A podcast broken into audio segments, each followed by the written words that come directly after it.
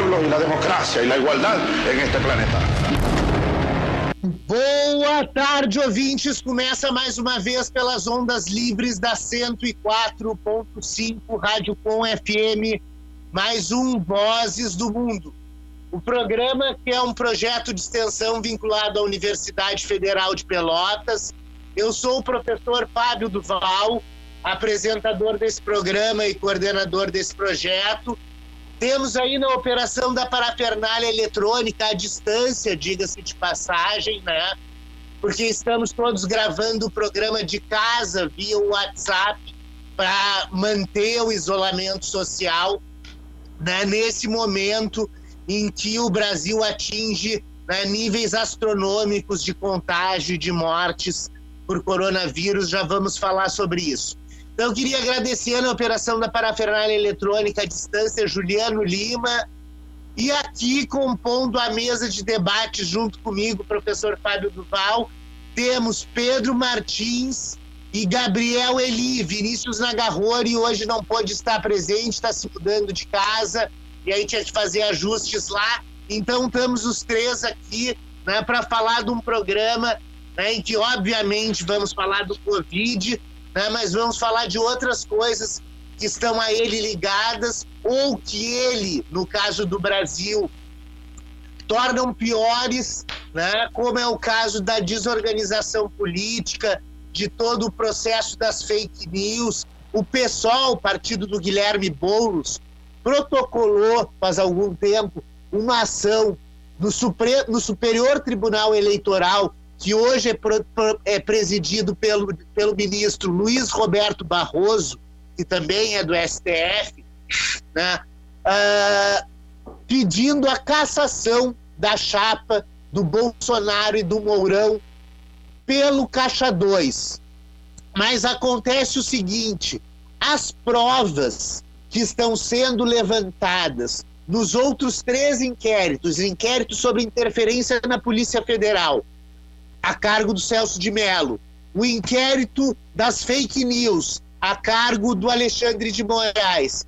E esse inquérito proposto pelo, pela Procuradoria-Geral da República sobre o financiamento desse, desses movimentos de extrema-direita apoiadores do Bolsonaro, todas as provas que forem levantadas nesses processos no STF elas podem ser conduzidas ao Superior Tribunal Eleitoral e virarem elementos de prova para o processo de cassação de chapa do Bolsonaro e do Mourão.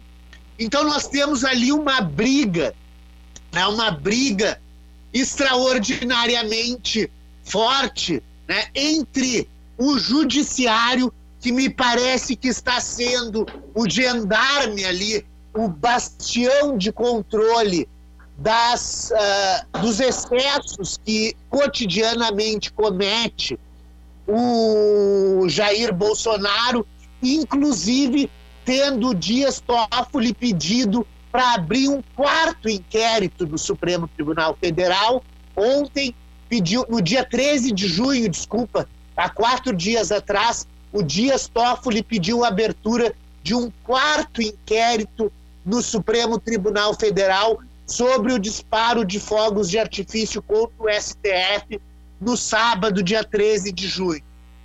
Na verdade, foi 15 de junho que ele pediu a abertura, 13 de junho foram os disparos no sábado, em que ocorreram as manifestações dos 300 do Brasil que estavam acampados na esplanada dos ministérios e que foram corridos de lá pela força policial né, pelo, pelo governador Ibanez Rocha, do Distrito Federal, em virtude de estarem quebrando as regras de contenção da pandemia. Então, nós temos aí uma situação absolutamente intrincada em que o judiciário aparece como a força da República Brasileira hoje, como possibilidade de contenção dos desmandos e do autoritarismo propagado pelo Jair Bolsonaro. O Congresso, que podia ser um outro, uma outra esfera, há vários pedidos de impeachment né, que ainda não foram avaliados no seu, no seu, no seu recebimento, né? Pelo, pelo presidente do, do, da Câmara, né? Pelo presidente da Câmara.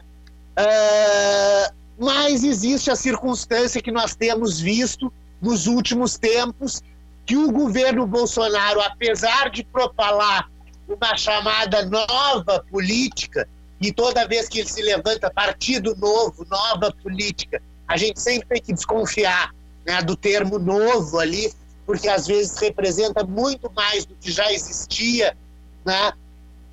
A gente tem que ver que essa nova política do, do Bolsonaro não tem nada de nova. O que nós vimos nas duas últimas semanas foi o loteamento de cargos da República entre eles a Superintendência de Vigilância da Saúde do Ministério da Saúde e o Fundeb, o Fundo para o Desenvolvimento da Educação Básica, né, que foi tirado do Ministério da, da, da Educação, né, uh, para conquistar o Centrão.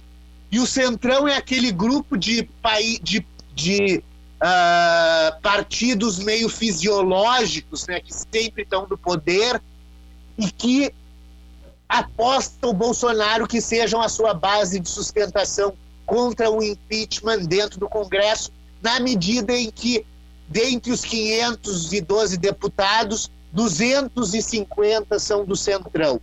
Né? Então, nós temos aí duas guerras, uma no Congresso que parece um pouco menos provável por causa dessa cooptação do Centrão por parte do Jair Bolsonaro e nós temos essa guerra declarada aberta com os, os ministros do Supremo né, raivosos, inclusive, em relação a esses desmandos e a esse descontrole total apresentado pelo governo Jair Bolsonaro. Fábio? Vai lá, Gabriel!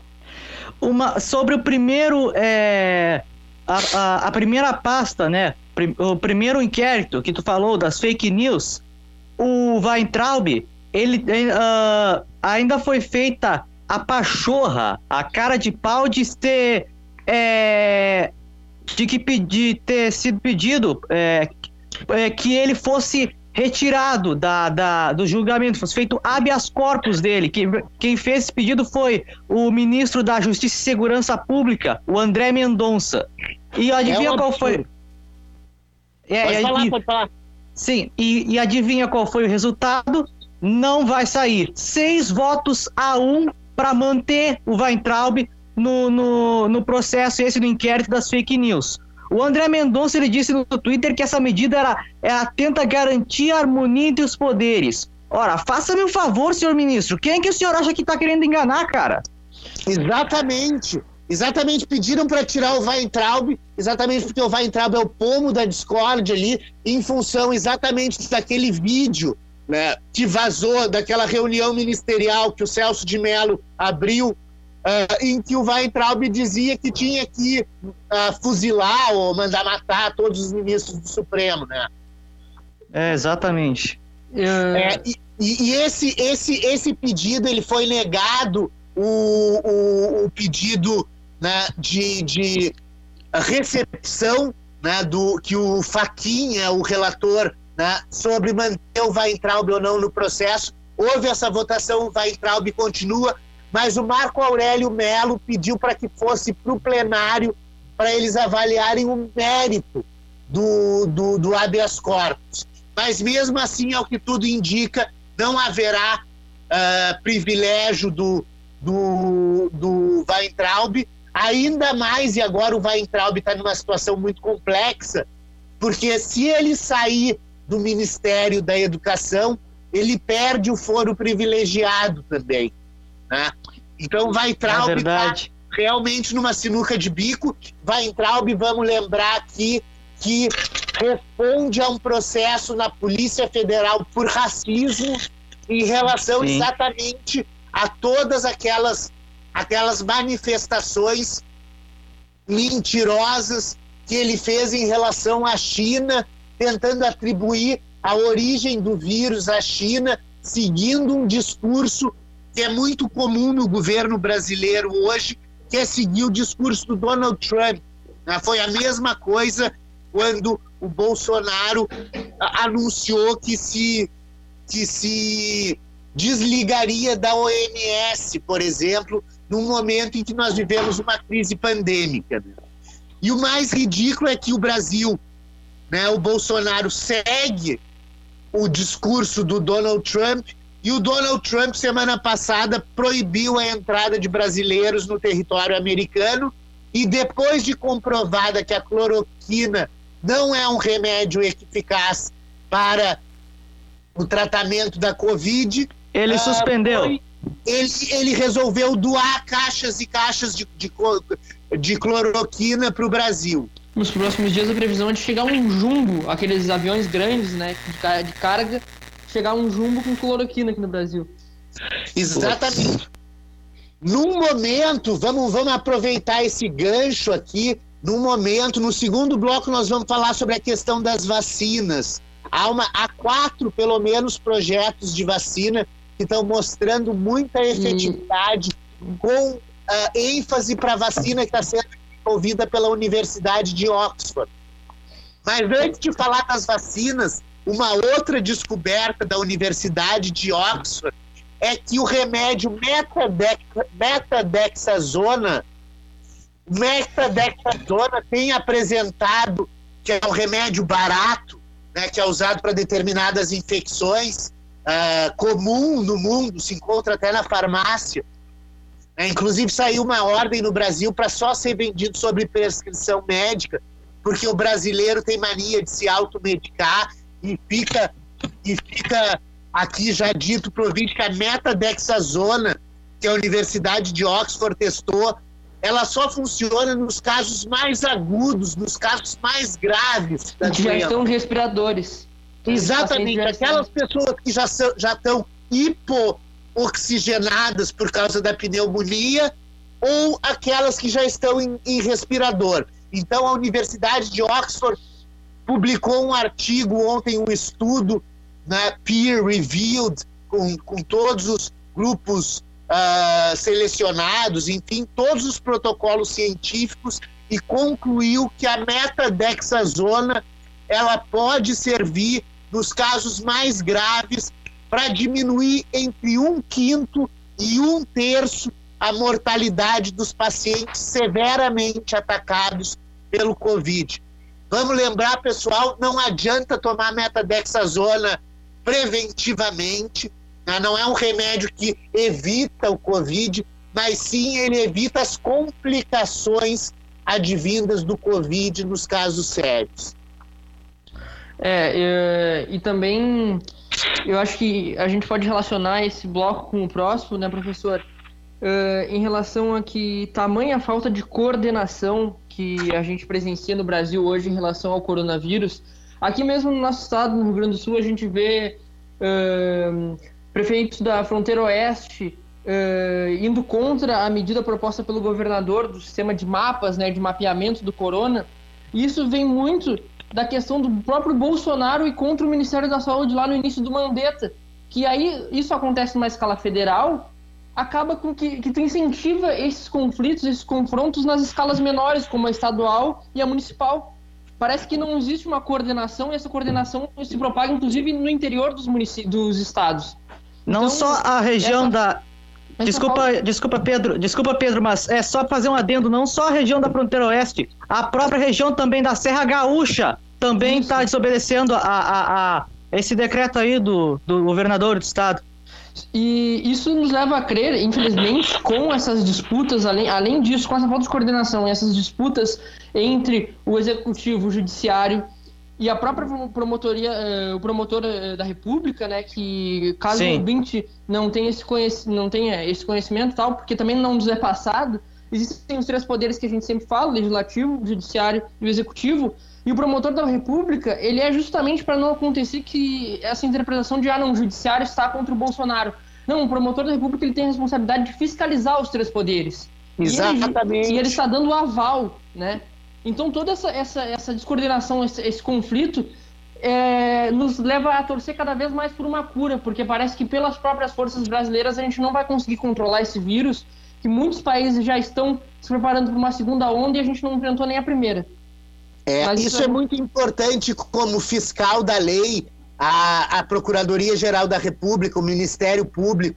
Na Constituição de 88, o Ministério Público não é posto como um poder, como poder judiciário, mas ele é posto como órgão autônomo, que tem o poder de fiscalizar os poderes. Então o Arras está na sua função de chamar né, esse, esse inquérito para tratar dessa coisa tão séria que é essa disseminação de fake news e principalmente porque, como nós vimos na eleição uh, de 2018 no Brasil, na eleição do Trump nos Estados Unidos e em toda a campanha do Brexit na, na, no Reino Unido, né, em função daquela, daquela, daquele escândalo que deu da Cambridge Analytica, aquela empresa que é formada para formar opinião, né? Uh, tudo isso veio à tona e mostrou como as opiniões e as consciências vêm sendo moldadas a partir de notícias falsas, a partir de robôs, a partir do amplo investimento de uma esfera da sociedade que não quer mudança, que não, tem, não quer a melhora da vida das pessoas mais vulneráveis, que quer simplesmente a manutenção dos seus privilégios. Acho que vamos para o intervalo agora, né?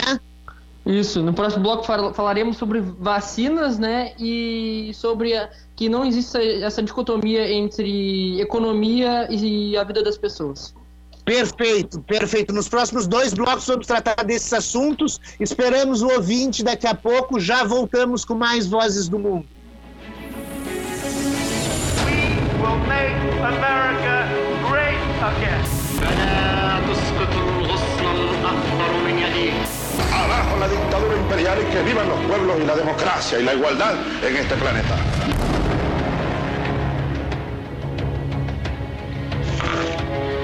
Boa tarde, ouvintes. Voltamos com o segundo bloco do Vozes do Mundo. Este que é um projeto de extensão vinculado à Universidade Federal de Pelotas. Eu sou o professor Fábio Duval, professor de Relações Internacionais da Universidade Federal de Pelotas.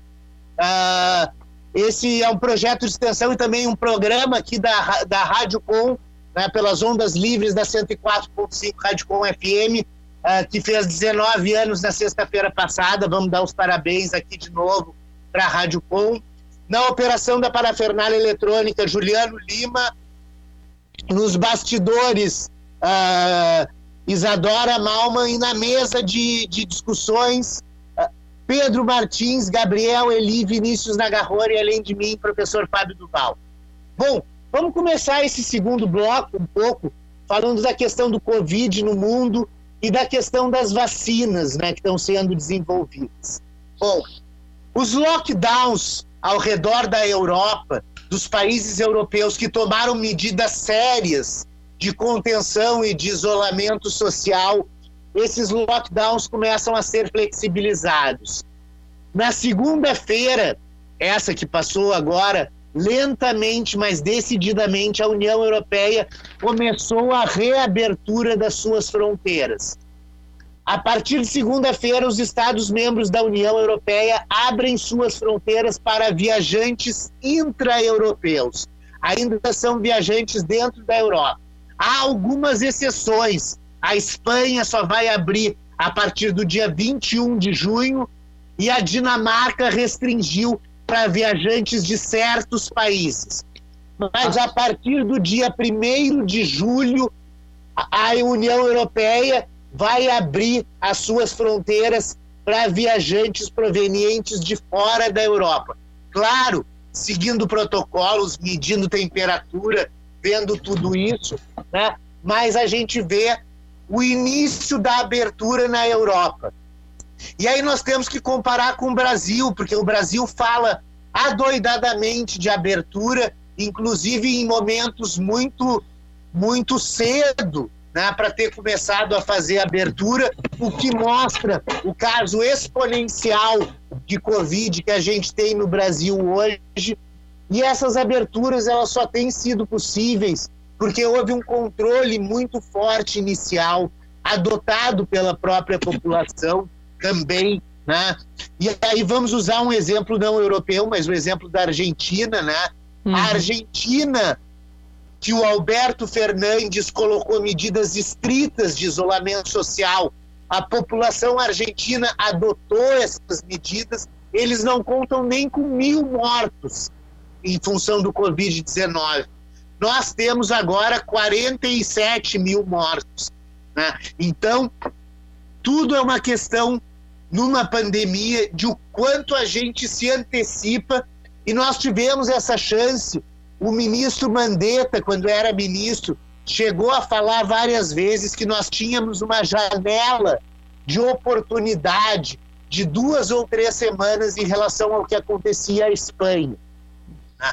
Nós não aproveitamos essa janela, muito em função das políticas desautorizadoras dos protocolos do Ministério da Saúde, promovidas pelo próprio governo Bolsonaro, numa ânsia quase cruzada de abertura de comércio e satisfação né, da, da, dos, das questões econômicas, ainda que não tenha tomado medidas efetivas, como em outros países do mundo, de dar apoio financeiro, de crédito para as micro e pequenas empresas sobreviverem.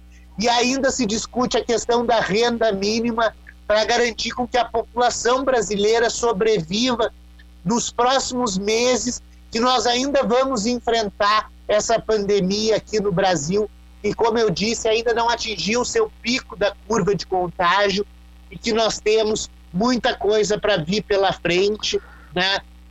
E, e, temos que adotar todos esses protocolos de segurança, uh, mesmo contra os ditames do governo, mas em defesa da nossa sociedade, da nossa população. É, é importante notar também que existem possibilidades de segundas ondas do Covid. Né? Foram registrados 71 novos casos de Covid em Beijing, em Pequim, na China, e suspeita-se que esses casos surgiram do Chifande, um grande mercado que existe no sudoeste da cidade, que aglomera muita gente e que deu origem a essa segunda onda de Covid na China.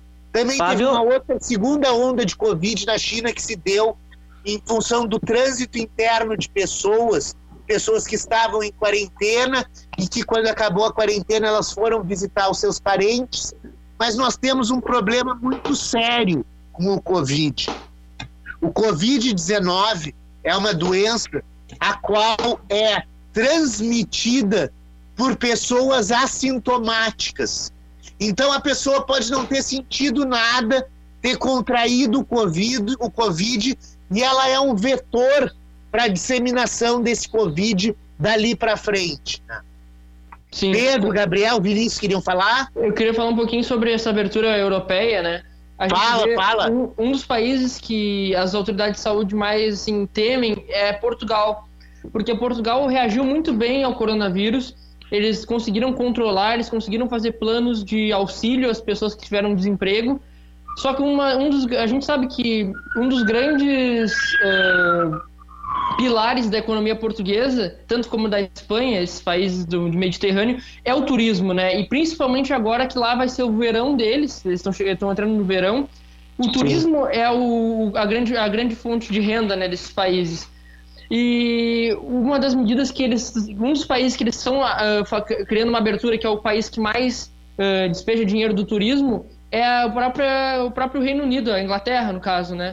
que é onde Boris Johnson teve um atraso, está tendo contratempos com o coronavírus, onde o coronavírus está um dos pontos altos lá da Europa, se ainda existe algum ponto alto, é, o, é a Inglaterra, né, do Boris Johnson. Então, a gente, então existe uma grande preocupação desses turistas ingleses, turistas britânicos, levarem coronavírus para esses países mediterrâneos que estão abrindo agora e que tiveram um controle do coronavírus. Exato, porque vamos lembrar que o Boris Johnson, nas duas primeiras semanas, pregava um isolamento vertical, né, até que ele viu que o Sistema Nacional de Saúde inglês não ia aguentar e teve que voltar atrás, né? Exatamente. Foi a mesma coisa que o Trump falou esses dias, né, que se não tivessem voltado atrás teriam 2 milhões e meio de infectados e que eles não fizeram como o Brasil, que hum. fica toda hora reivindicando o exemplo da Suécia e que é o pior caso de tratamento do coronavírus, né? E... Às vezes o Trump, que parece ser um aliado do Bolsonaro, apunhala-o pelas costas. E só fechando assim, uma questão polêmica que está se levantando agora em Madrid foi em relação ao protocolo enviado por e-mail para os hospitais para não receberem idosos das casas de repouso, ou seja, dos asilos. Então, para não serem, eles não serem internados, porque a Espanha foi um dos países que não contou mortes fora dos hospitais ainda. Então, isso é uma questão que está manchada ainda em relação ao combate da Espanha ao coronavírus e a gente vai ter que ver nos próximos capítulos. Exatamente. Pode ser que né? Como é o caso do Brasil, que tem muita subnotificação, isso é notório, né? desses 46 mil casos que a gente tem de óbitos por Covid, né? muita gente pode ter morrido e lá no atestado de óbito foi colocado simplesmente insuficiência respiratória, hum. né? porque não havia testes também suficientes. Né?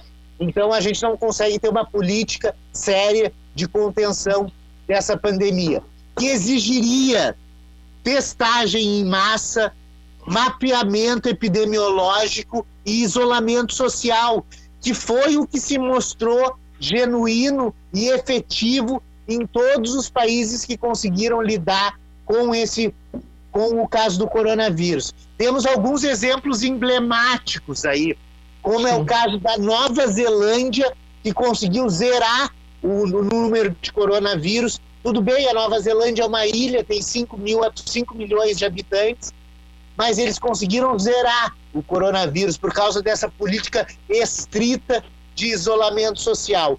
E um Fábio? outro exemplo que tinha sido trazido até pelo Gabriel a semana passada é o do Vietnã também. Sim. Fábio? Sim. Tu falou, tu falou, acabou de falar da Nova Zelândia? Pois é, eu tenho um caso triste aqui para falar. Pois é, depois de 25 dias sem notificação de contágio, a Nova Zelândia voltou a registrar casos de coronavírus. Hoje foi registrado dois novos casos. É, foram duas pessoas que chegaram do Reino Unido, é, foi, que foi o que disse o Ministério da Saúde. Foram ver o. o é, só um pouquinho. Eu, elas foram. É, cadê? Foram. Acho que ver. Foram ver o, o, o o, o, o, o pai delas, uh, sei lá, a mulher e a, e a, filha, eu acho que foram, foram ver o, o pai não, não sabia o. Visitar os parentes? Visitar é. os parentes no Reino Unido. É, visitar os parentes. É. E, e agora tem essa onda no, na Nova Zelândia, os casos importados, que agora é o que a Nova Zelândia vai ter que lidar. Isso, exatamente. É, é, que, é que a Nova Zelândia, em princípio, tinha fechado as fronteiras, né? Mas aí abriu as fronteiras, aconteceu isso de vir de fora. Mas mesmo assim, isso não tira o mérito da Nova Zelândia de ter feito todo o trabalho de zerar os vírus e agora eles vão ter que lidar com casos pontuais vindos de fora, o que é uma Sim. forma mais fácil de controlar. Né? É muito diferente de controlar esses vírus vindo de fora com uma política aduaneira e, e, e, e de vigilância sanitária efetiva né, do que controlar a disseminação do Covid no meio da favela da Rocinha, que tem um milhão de habitantes. Né? E o que é importante lembrar é que o Brasil, na, nas primeiras semanas, isso até enquanto o ministro Mandetta ainda estava no cargo, nas primeiras semanas eles, eles fizeram algum controle com termômetros, mas tempos depois já não tinha mais controle nenhum nos aeroportos internacionais do Brasil. Não tinha Exatamente. controle nenhum foi um descaso total.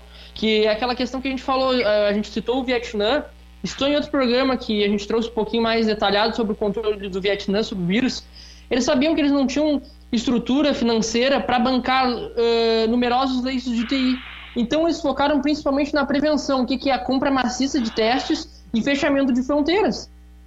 Exato. Tu gasta, mas não gasta tanto quanto gastar em leitos de UTI. Porque a gente já falou sobre isso. Nenhum sistema de saúde no mundo suportaria uh, se, se deixasse como o Reino Unido quis deixar, uma isolação, um isolamento vertical e, deixar, e tratar os pacientes de, de UTI, sendo que o Reino Unido tem um dos sistemas de saúde mais avançados no mundo. Se Exatamente. Não, não conseguiria dar conta, o que, que esperava o Brasil, que não fez testes, né? É complicado. Era uma tragédia anunciada, infelizmente. É, e a gente chega a ver agora uh, em São Paulo, por exemplo, na cidade de São Paulo, eles estão controlando ali o, as vagas de UTI e elas oscilam perto dos 80% de ocupação.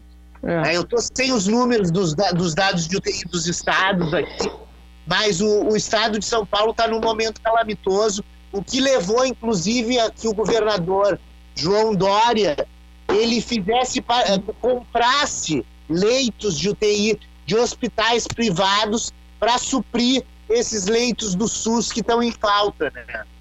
Sim, é, e isso foi inclusive, a gente fala de falta de coordenação, a gente em nenhum momento, quando até o próprio uh, juiz, o Sérgio Moro, ex-juiz, né, que agora não é mais juiz, e ex-ministro Sérgio Moro estava no cargo, a gente não viu nenhum, nenhum momento o governo falar sobre a coordenação jurídica para o Estado pegar os leitos dos hospitais privados, sabe? Nunca teve essa coordenação, era sempre a preocupação Exatamente. com cadeias, com cadeias e cadeias, sabe? Prender, era uma coisa assim, uma... uma é, uma, uma idolatria por essas questões é, de segurança, né? É, mais coercitivas que o Moro tinha, a gente não viu essa coordenação a, a nível judicial. É, existe uma previsão constitucional que é a chamada requisição administrativa. Toda vez que a gente tiver num estado de calamidade ou num estado de emergência, o Estado brasileiro pode requisitar administrativamente, depois ele paga uma indenização, de qualquer ente privado, qualquer bem que seja necessário para resolver aquele problema coletivo. Então, por exemplo, se um policial estiver andando na rua e ele for perseguir um ladrão e tu estiver passando de carro, ele pode te pedir o teu carro como uma requisição administrativa para ir perseguir esse ladrão e aí depois tu vai ser indenizado pelo Estado. A mesma coisa poderia acontecer com os leitos de UTI da rede privada brasileira, já que a gente está num momento cataclísmico, né? uh, da doença e da disseminação da doença no Brasil, nada mais natural que o governo brasileiro fizesse a requisição administrativa dos leitos privados de UTI brasileiros para que fossem entregues ao serviço da população, da saúde da população brasileira. É óbvio que o governo Bolsonaro, diante das suas, das suas políticas, nunca faria né, algo do gênero, principalmente pelo que é ligado à saúde suplementar, não, não, não, não é estranho que o nosso segundo ministro da Saúde, depois do Mandetta, tenha sido Nelson Tais, que inclusive pediu para sair, né? Uh, vendo claramente que a situação se tornaria incontrolável. Naquela, naquela reunião de ministros que vazou o vídeo, a única fala sensata né, que eu ouvi dentre aqueles ministros foi uma fala muito tímida do Nelson Taik, alertando para o fato de que os leitos de UTIs não seriam suficientes até o mês de agosto, quando chegaria o pico uh, da Covid-19 no Brasil. Uh, e hoje é pior ainda, nós temos um que já está de ministro interino há um mês não se fala em colocar um ministro efetivo da saúde. Parece que o Bolsonaro confia toda a vida dele e tudo o que ele tem aos militares, a uma pretensa expertise dos militares. E quando agora a gente tinha que ter, era um infectologista, era um, um, um profissional da área efetivamente ligado ao Ministério da Saúde ou dentro da estrutura mais maciça do Ministério da Saúde, coisa que a gente não vê.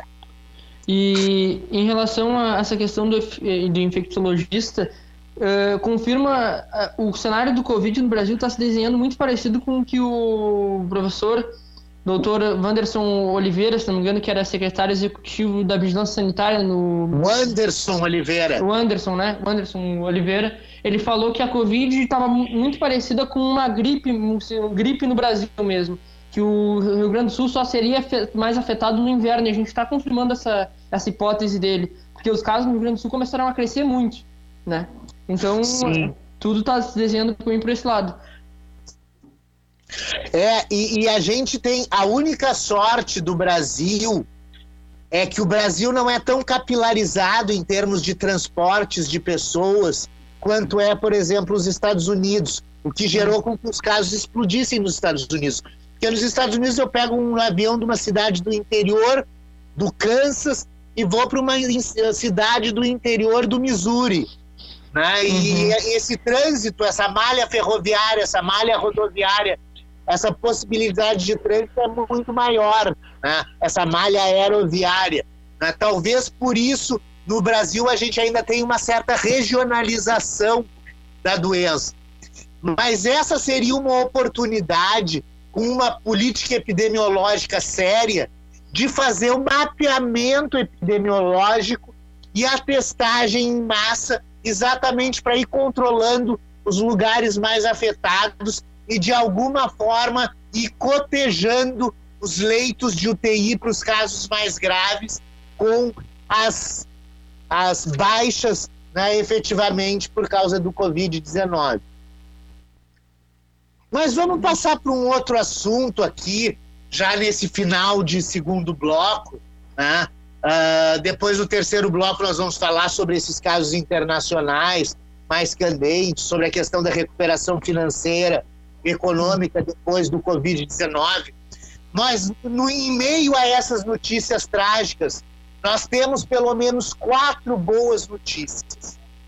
Existem quatro vacinas, pelo menos, em estágio avançado de desenvolvimento, que nós vamos ter a oportunidade, se Deus quiser, de ver elas nascerem uh, o mais breve possível. A primeira delas é uma pesquisa da Universidade de Oxford, nos Estados Unidos, que é a mais avançada delas. Essa pesquisa na Universidade de Oxford, ela está entrando na, na, fase 3 de testes. As vacinas passam normalmente por três fases de testagem, ampliando-se cada vez mais as populações nas quais ela é testada. A primeira fase da vacina de Oxford, o fim da primeira fase de testes da vacina desenvolvida pela Universidade de Oxford, foi em 17 de maio. Nós chegamos ontem ao fim da segunda fase do teste da vacina de Oxford, com sucesso. E espera-se que até o final de setembro, com a, com a testagem de até 80 mil pessoas, né, uh, até final de setembro, nós tenhamos a possibilidade de que a Universidade de Oxford desenvolva efetivamente uma vacina. A partir do final da terceira, da terceira fase de testes em setembro, passa-se para produção em massa dessa vacina. A gigante farmacêutica AstraZeneca já fez uma parceria com a Universidade de Oxford para já ao final dessa terceira fase de testagem produzir mais de 400 milhões de doses dessa vacina que está sendo apontada como a mais proeminente para lidar com o coronavírus. Essa vacina da Universidade de Oxford, ela foi feita a partir dos anticorpos gerados pelo coronavírus. E essa é a sua grande característica, né?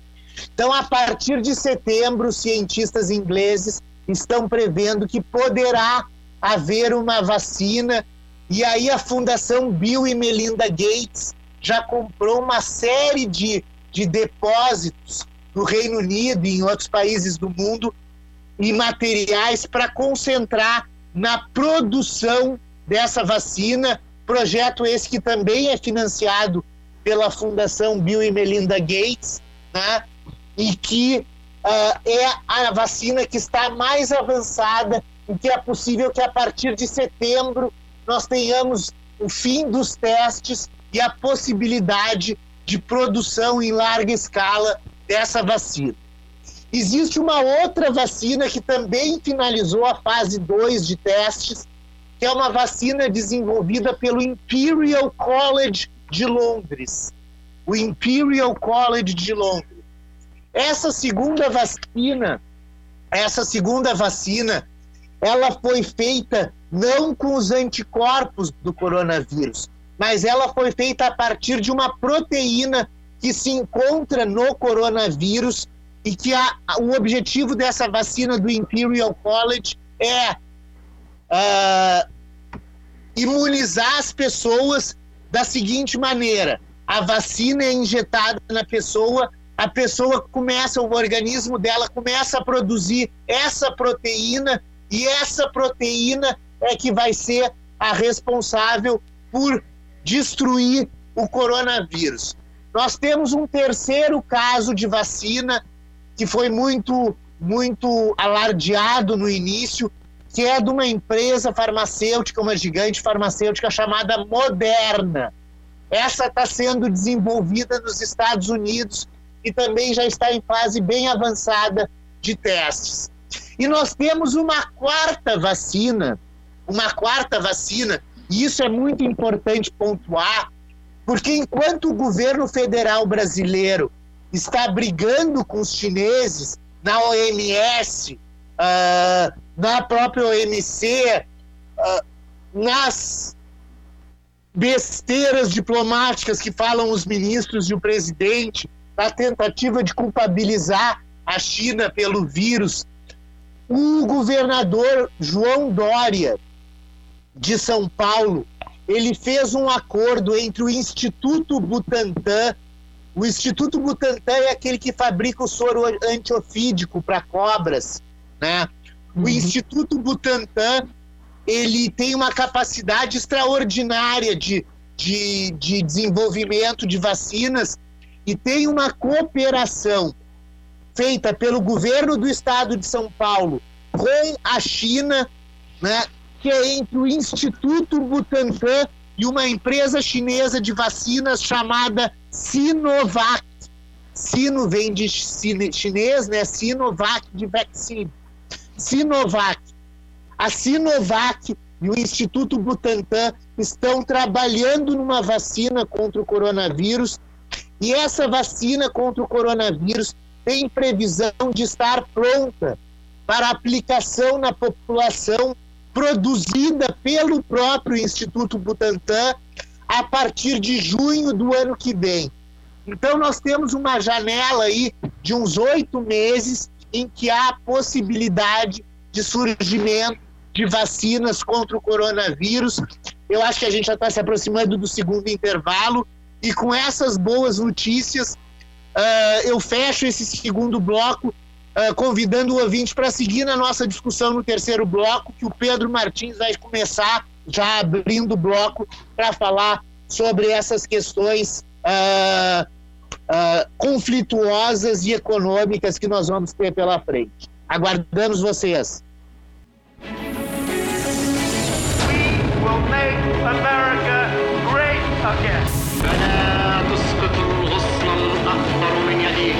Abajo la dictadura imperial y que vivan los pueblos y la democracia y la igualdad en este planeta.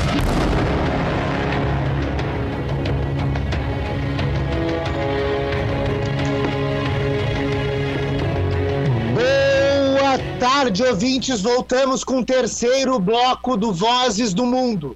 Esse que é um projeto de extensão vinculado à Universidade Federal de Pelotas, eu sou o professor Fábio Duval, apresentador desse programa, coordenador desse projeto, professor de Relações Internacionais da Universidade Federal de Pelotas. Temos na operação da parafernália eletrônica Juliano Lima, uh, nos bastidores, com toda a parte técnica, Isadora Malman, na mesa de discussões, Pedro Martins, Vinícius Nagarrori e Gabriel Eli. Bom, vamos começar esse terceiro bloco, então, falar, falando sobre a questão da retomada econômica pós-pandemia. Vamos falar um pouco de degradação ambiental, mas vamos começar com o Pedro aqui, falando sobre uma entrevista que fez a Cristalina Georgieva, diretora-geral do FMI. Vai lá, Pedro. Uh, então, eu peguei uma, uma entrevista que ela fez na sexta, a diretora, a nova diretora FMI, né? Porque ela teve um timing assim muito, de muita sorte, ela assumiu o FMI justamente meio à crise do coronavírus, né? Ela assumiu em 2020. E eu, eu assim, do, do uh, visando assim a forma como ela lida com as questões econômicas, eu diria que é um suspiro, assim, é um respiro para as pessoas que pensam a economia em uma forma que se preocupa com as pessoas, né? Que é como todo mundo deveria pensar. Que a economia nada mais é do que nada mais é formada do que pessoas, né? E não a questão do capital, do dinheiro em si. Uh, e a gente acha, por exemplo, nosso ministro da, da economia às vezes esquece disso. É. É, e a Cristina Georgieva, ela começou falando sobre a crise e uma das respostas, uma das perguntas feitas a ela foi se a crise se igualava à depressão, à grande depressão, né, da década de 29 ou à crise do subprime de 2008, né? E ela falou que a crise, ela é uma é uma questão inédita, né? Porque pela primeira vez que a gente tem um mundo globalizado assim, a gente pisa no freio tanto na oferta quanto na demanda de propósito, né? Tipo, com um sentido de uh, isolamento, né? E ela falou que, apesar da recessão ser, ser grande nesse ano, para os próximos dois anos existe uma, uma, uma, perspectiva, né? Uma expectativa de que se recupere. Não se recupere com o otimismo que as bolsas de valores estão representando.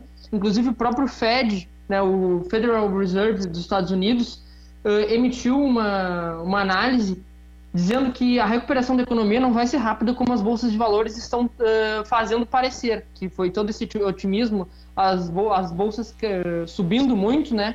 O Fed disse que só para 2022 a economia norte-americana pode se recuperar. A economia norte-americana, a gente está falando do, do, da maior potência econômica ainda, embora a China esteja chegando, né? Ainda é os Estados Unidos. Então isso jogou um balde de água fria nas, nas bolsas e um pouquinho de realidade, que a gente sempre fala que as bolsas descolam muito da realidade né, que a gente vive. É, então ela falou um pouco mais sobre a questão do, da globalização e ela e isso foi um ponto interessante porque ela falou que a globalização estava causando problemas até mesmo antes do coronavírus, mas que não é por causa deles que a gente tem que se fechar ao mundo como a gente vivia há dois eh, séculos atrás, ela falou, né? porque sim resolver isso de maneira conjunta. Ela falou assim que antes mesmo da pandemia, a gente já, com a globalização, a gente já estava deixando partes das nossas sociedades para trás. Ela quis dizer a pobreza, né? Claro. E outra, outra questão que ela levantou sobre uh, a pandemia foi, foi os governos, os governos e a questão da renda. Alguns países fizeram uma renda universal, outros países fizeram uma renda para desempregados, né? Uh, e ela falou, ela falou que o FMI não costuma falar isso, mas gastem e gastem o quanto puderem para que não para evitar desemprego e falência. Então, olha a, a, guinada que o FMI deu, né? Totalmente de austeridade que a gente tinha na própria há uns anos atrás, depois da crise de 2008, o FMI aprendeu o que deve se fazer. Medidas anticíclicas têm que ser tomadas. E aí é a questão que ela não coloca, mas que dá para se deduzir, vocês imaginam um banco privado fazendo uma medida anticíclica? Fazendo Nunca. uma medida que provavelmente não vai dar lucro. Nunca. Por isso o perigo de a gente não ter um, um banco estatal ou um, um, organismo estatal como o, Fed, né? Porque o, Federal Reserve ele não é privado, mas ele tem autonomia, né? Ele não é do estado, não é estatal, mas ele tem uma autonomia para intervir na economia. Então todas essas questões desses aprendizado com a, com a crise ela vem falando. E ela falou principalmente da ministra espanhola que fez essa, essa questão do, da, das rendas para os desempregados, né? Que foi um dos países que mais deu esse auxílio, concedeu esse auxílio. E ela falou que na verdade isso é uma, isso tem que ser uma tentativa da gente postergar isso para o futuro, para construir estabilizadores de, de proteção social. Então eu, eu chamo a atenção para essa guinada do FMI e ela falou também sobre essa questão que algumas, alguns setores vão sobressair e vão sair bem no meio da pandemia. Por exemplo, as áreas digitais. E ela falou que claro. essas, essas áreas têm que cooperar com o resto da sociedade. Em questão de custos, em questão de, de, de ceder um pouco ao resto da sociedade. Olha, eu não sei vocês, mas eu diria que o FMI pode ser considerado como comunista para alguns.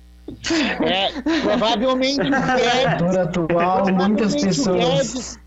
Provavelmente o ministro Paulo Guedes, que está querendo cada vez mais cortar os auxílios emergenciais, posterga por mais um mês, dois meses, né? sem, sem lidar com a população que apareceu né? naquela entrevista ministerial dizendo que queria vender o Banco do Brasil. Né? Enfim, nós temos aí exatamente um neoliberalismo tardio na contramão até do que o FMI, que foi um dos que sustentou o neoliberalismo nos anos 90, vem Isso. dizendo, né? Exatamente. Uh, o, o Paulo Guedes parece que ele ficou preso na década de 80 do, do Milton Friedman e não se atualizou. É, não, não, não. Ele foi estudar lá em Chicago e depois nunca mais pegou um livro. Eu, eu acredito que sim. A gente já tinha falado aqui em alguns programas sobre na parte acadêmica, porque o FMI, o FMI tem um instituto acadêmico, né, que produz as pesquisas e tem outro operacional. Eu acho que é a primeira vez que a gente vê uma pessoa com essa economia heterodoxa que a gente chama, né, que não segue aqueles dogmas da neoclássicos ou neoliberais, chegando à presidência do FMI. Eu por isso que eu considero um suspiro e considero uma notícia muito positiva em um período como a gente está vivendo hoje. É, e nós temos que pre prestar muita atenção no Brasil, que é uma coisa importante da recuperação econômica pós-Covid. E a gente ainda não está no ponto de falar de recuperação econômica pós-Covid, porque nós estamos bem no meio do Covid. Né? Mas uh, alguns dados importantes aqui em relação ao Brasil. O Brasil é um grande exportador de commodities, carne, minérios, madeira, soja, grãos em geral, etc. Tudo que depende da terra, né? da produção agrícola, digamos assim. Bom, nós vamos ter uma taxa de crescimento, de, de, de decrescimento, que o FMI tinha apontado alguns meses atrás que seria de cerca de 3%, mas para 2021 eles apontavam uma, um crescimento de 6%, de dobro de crescimento. Ou seja, nós teríamos um crescimento real aí em um ano de quase 10% da economia, se a gente jogar nos números mais ou menos em geral assim. E aí a gente entra na questão do Brasil, né? As emissões de carbono no mundo, as emissões de carbono no mundo durante esse período dos lockdowns levados a cabo por, pela pandemia vão cair em torno de 7%. Vai haver uma queda de 7% da emissão de gases de efeito estufa na atmosfera, de acordo com o periódico Nature Climate Change. É um periódico científico bastante considerado, mas que ele mostra uma exceção. E essa exceção é o Brasil. E é uma exceção gritante, pois as suas emissões de carbono comparadas a 2018, a última vez em que foram medidas, elas crescerão entre 10 e 20%. E aí eu me lembro daquele discurso que o ministro Ricardo Salles, do Ministério do Meio Ambiente, falou lá naquela reunião ministerial, né, que ele fez aquela, aquele aquela tentativa de piada de mau gosto, né, que disse: olha, enquanto a imprensa está toda se faltando no Covid, vamos aproveitar que eles estão prestando atenção nisso e vamos passar todas as medidas ambientais contra o meio ambiente, obviamente, né? Uh, que ele chamou o estouro da boiada. Vamos fazer a boiada passar. Bom, grande parte da emissão do, do, do gás carbônico, desses 10 ou 20% que cresceram no Brasil em 2018, são causa do desmatamento. E grande medida desse desmatamento é a derrubada da Amazônia para a criação de gado. E o gado ainda tem todo um outro agravante, né? Que pela sua digestão ele também emite metano na atmosfera. Então, derrubar a Amazônia, que nesse, nesses dois últimos anos vai ter 10 a 20% a mais de emissão de gases, né? se calcula que nos primeiros quatro meses de 2020, ou seja, durante a pandemia, durante a pandemia, foram derrubados 1.202 quilômetros quadrados de floresta amazônica, 55% a mais do que nesses mesmos quatro meses de 2019. Então, janeiro, fevereiro, março e abril de 2020 foi 55% a mais de desmatamento da Amazônia do que janeiro, fevereiro e março e abril de 2019. Essa derrubada em 2019 foi o que gerou uma, uma histeria mundial, né? desculpe o termo histeria, porque o Bolsonaro gosta de usar muito, mas um clamor internacional que levou com que o parlamento holandês vetasse o acordo comercial União Europeia e Mercosul, uhum. por causa do que aconteceu em 2019. Nos primeiros quatro meses de 2020, nós já aumentamos em 55% esse desmatamento amazônico. Né? E a grande questão né, é que a pecuária é responsável por 80% do desmatamento da Amazônia.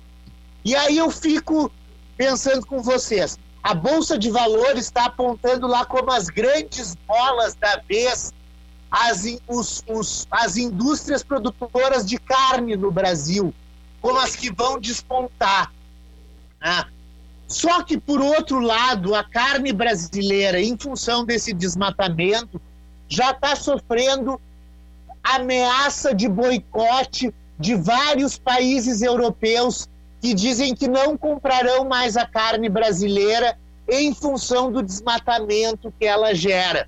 Né? Então a gente está numa situação muito complicada em que essa atuação né, do Bolsonaro, que é totalmente a favor do relaxamento da legislação ambiental, das atividades de agroindústria na floresta, do garimpo, da desregulamentação do desmatamento, tudo isso vai nos gerar um passivo econômico no futuro, uma perda econômica em termos de boicotes que nós vamos sofrer. Isso não é uma ameaça aberta. O parlamento holandês, na semana passada, vetou o acordo União Europeia-Mercosul em função das queimadas de 2019.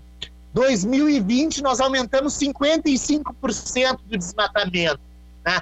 E com essas legislações, né, com essas legislações uh, super permissivas em relação ao agronegócio, a gente perde um valor que é extraordinariamente importante, que é a biodiversidade da Amazônia. O que existe em termos de substâncias, micro-organismos, seres vivos, inclusive populações uh, isoladas na Amazônia, elas representam talvez a maior riqueza que nós tenhamos no Brasil. O ambiente amazônico, o bioma amazônico, junto com o bioma do Cerrado, representam as duas maiores reservas de biodiversidade do planeta. E para que, que serve a biodiversidade?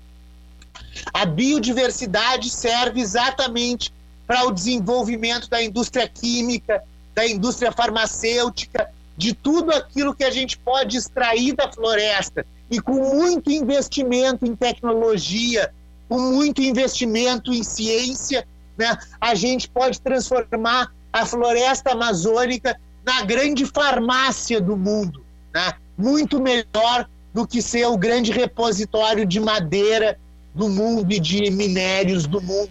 Muito mais vantajoso para o Brasil.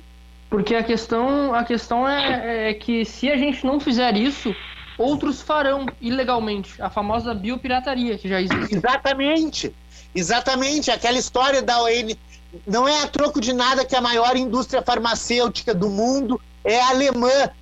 E não tem, não cresce uma, uma uhum. árvore de biodiversidade na Alemanha, né? É. Ou seja, grande parte do que existe lá é alto investimento em tecnologia alto investimento em, em, pesquisa e como eles pesquisam ao redor do mundo, alguns fazendo biopirataria, eles descobrem coisas que vão servir para produzir, por exemplo, um anti-inflamatório que é produzido com uma substância que sai da floresta amazônica e que nós vamos pagar 250 reais na farmácia. Exatamente. Para um grande laboratório alemão ou para um grande laboratório americano. E só, só complementando essa questão toda da venda da, da pecuária, né, da carne, também a gente tem um agravante da ameaça do Bolsonaro por causa do Trump de sair da OMS, é dos padrões que a OMS reconhece, por exemplo, a Anvisa, né, como os padrões que a Anvisa tem que emitir de carne, da carne ser comercializada. O Brasil perdendo a confiabilidade dentro da OMS, também esse, esse comércio corre risco. Né? Claro, e vamos pensar que hoje, né, nos países desenvolvidos, com mercados consumidores mais educados, as pessoas sempre fazem questão de analisar aqueles selos né, de proveniência dos produtos. Elas querem saber se o produto não foi produzido com trabalho escravo, elas querem saber se o produto seguiu normas ambientalmente corretas de produção, elas querem saber se o produto é orgânico. Enfim, o consumidor no mundo desenvolvido ele está muito mais ciente do que ele ingere e do que o que ele ingere pode ser um veneno ou pode ser um remédio, né? E nós no Brasil fazendo uma produção como, aos, como no século XIX, né? Uh, sem levar em consideração esses padrões mínimos de cuidado ambiental, de cuidado humanitário, né? de tudo aquilo que envolve a produção num sentido mais amplo e que é o que nos faz né, nos distinguirmos dos animais irracionais. Né? Nós temos a possibilidade de criar consciência. E essa consciência sendo criada, sendo uh, espalhada, né, ela pode gerar efeitos muito benéficos. Eu até queria fazer um parênteses aqui antes da gente fechar o programa sobre uma coisa que me chamou muito a atenção e que fala dessa questão das consciências, né? Principalmente da consciência antirracista que a gente teve alguns protestos agora no domingo, eu até acompanhei aqui, claro, usando todos os protocolos de proteção, né? Tinha vários alunos das relações internacionais lá presentes, né? Parabéns ao curso de relações internacionais por estar nessa luta antirracista que é tão necessária num Brasil que tem um racismo estrutural, que tem um racismo institucional, que faz com que milhares de pessoas negras uh, tenham as suas possibilidades de vida reduzidas pela simples questão da cor da sua pele. Isso é uma das coisas mais degradantes que existe em termos de humanidade. Né? E o que eu queria falar é que toda aquela onda de protestos antirracismo que começaram nos Estados Unidos em função do assassinato do George Floyd e que se terminaram na Europa principalmente no Reino Unido e na Bélgica. No Reino Unido e na Bélgica, os protestantes, com o aval dos seus próprios governos, promoveram a derrubada de estátuas representativas do imperialismo europeu, notadamente do período vitoriano na Inglaterra e do reinado do Leopoldo I na Bélgica, como conquistadores, traficantes de escravos, espoliadores dos bens das pessoas africanas de toda sorte. Então, me parece que aquele protesto que passou em mais de 140 cidades nos Estados Unidos, que levou milhões de pessoas à rua, e que foi também disseminado nas grandes cidades europeias, ele já gerou um reflexo em termos de consciência. Estátuas, por exemplo, como a do Cecil Rhodes, que foi um grande explorador do, da onde hoje é o Zimbábue, né? O Zimbábue se chamava Rodésia, por uhum. causa desse milionário chamado Cecil Rhodes, que era um, um, que era um dos reis do diamante, né? que explorava diamante na África. Essas estátuas foram derrubadas do parlamento inglês, foram derrubadas de prédios de museus uh, na Bélgica. Uh, vamos lembrar que a Bélgica foi, colo ela foi a, a colonialista do Congo belga, que hoje é a República Democrática do Congo e que antes foi o Zaire. O Leopoldo I, rei da Bélgica, ele era uma figura tão malvada que ele contratava mercenários para irem lutar no Congo contra os levantes da população negra no Congo. E sabe como é que ele pagava esses mercenários? Por pedaços de corpos que eles levassem de volta para a Bélgica.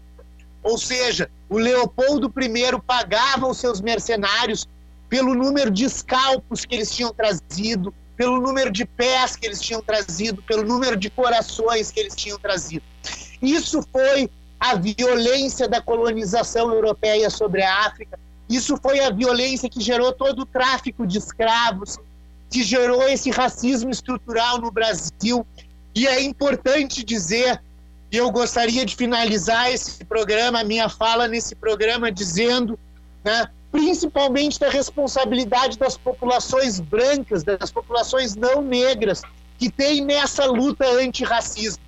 Porque não basta não ser racista, é preciso ser antirracista, é preciso lutar contra o racismo onde quer que ele se imponha, onde quer que ele esteja. Nós não podemos fazer vozes loucas e achar que a luta contra o racismo é só um lugar de fala das pessoas negras. Não, todas as pessoas têm que ser antirracistas numa solidariedade humanitária que a gente tem que ter com essas populações que foram vilipendiadas por tantos séculos da história da humanidade.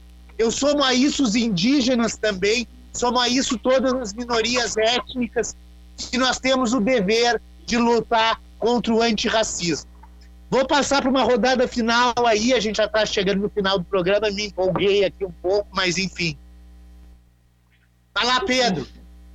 Uh, só para completar. Adendo, rapidinho. Pode falar. Um, um, último adendo também é importante essa, em relação às estátuas que o Fábio comentou agora, é a reação que também já está chegando no Brasil, né? Que em São Paulo estão levantando todo um debate sobre as estátuas dos bandeirantes, do Borba Gato. Para contextualizar, os bandeirantes foram as pessoas que, na época da, da colônia, que desbravaram o interior do território brasileiro, e muitas vezes à custa das populações indígenas, à custa dos, dos escravos, de negros e sempre utilizando de muita violência para conquistar o território, né? Então essa discussão também já chegou aqui. Pode falar, Pedro. Obrigado. Ah, ótimo. Obrigado, obrigado por pôr esse, esse elemento aí, Vinícius. É muito importante que a gente traga isso para o mundo inteiro. Não, eu só ia. É, muito importante a sua colocação, Vinícius. Eu, não, eu só ia colocar uma coisa, uma questão aqui, falando internacionalmente desse tema. Hoje foi, foi presidido uma reunião na ONU, né, em que o Brasil, em que foi, uh, ela foi convocada em questão dos acontecimentos do George Floyd e se deveria se criar um grupo para investigação, né, do racismo em relação ao caso do George Floyd da violência policial nos Estados Unidos. Os Estados Unidos obviamente foi contra, dizendo que isso não é uma questão apenas de um país, né? E o que me surpreende é que o Brasil falou assim, além de falar que, claro, falou, uh, o Ernesto falou mal sobre, falou sobre, uh, sobre o racismo, condenou, só que ele falou a importância da polícia, que a polícia também tem um papel e a gente tem que reconhecer. Então, assim, é meio aquela coisa, a gente fala sobre vidas negras importam e a outra pessoa fala, uh, todas as vidas importam. A questão a gente não está falando de polícia, a gente está falando de racismo, em que muitas vezes é cometido pela própria polícia, porque a gente fala do estrutural, né? É um racismo estrutural. E o Brasil provavelmente deve votar contra esse grupo amanhã. Só essa questão, assim. É, é a nossa diplomacia brasileira que, inclusive, gerou aquela carta que saiu no Estadão, que nós lemos há umas duas semanas atrás, que todos os ex-chanceleres da nova república condenam veementemente a política externa obscurantista levada a cabo pelo Bolsonaro e pelo seu títere do Olavo de Carvalho, que é o Ernesto Araújo. Uh, Gabriel, é, então, eu, eu agradeço então a todo mundo né, que, uh, que nos acompanhou durante o dia de hoje. Fique bem, se possível, fique em casa. A, a, a do, é, dobre, triplique, quadruplique a, a, sua, a sua higiene e, e desobedeça né, esse, esse, uh, esse descalabro de coisas né, que, que o governo está dizendo sobre abrir economia e coisa. Fica em casa, tá? se possível. E até o próximo programa. Tchau. Valeu, Gabriel, valeu, Pedro, valeu, Vinícius, valeu, Juliano, valeu, Isadora nos bastidores. Uh, vamos terminando aqui mais um Vozes do Mundo, contentes de poder trazer para o ouvinte da, dessa rádio tão especial que completou 19 anos semana passada e da qual eu tenho um orgulho extraordinário né, de fazer parte do corpo das pessoas que ajudam essa rádio a ser o que ela é. Eu me despeço desejando a todos saúde em primeiro lugar e paz e bem.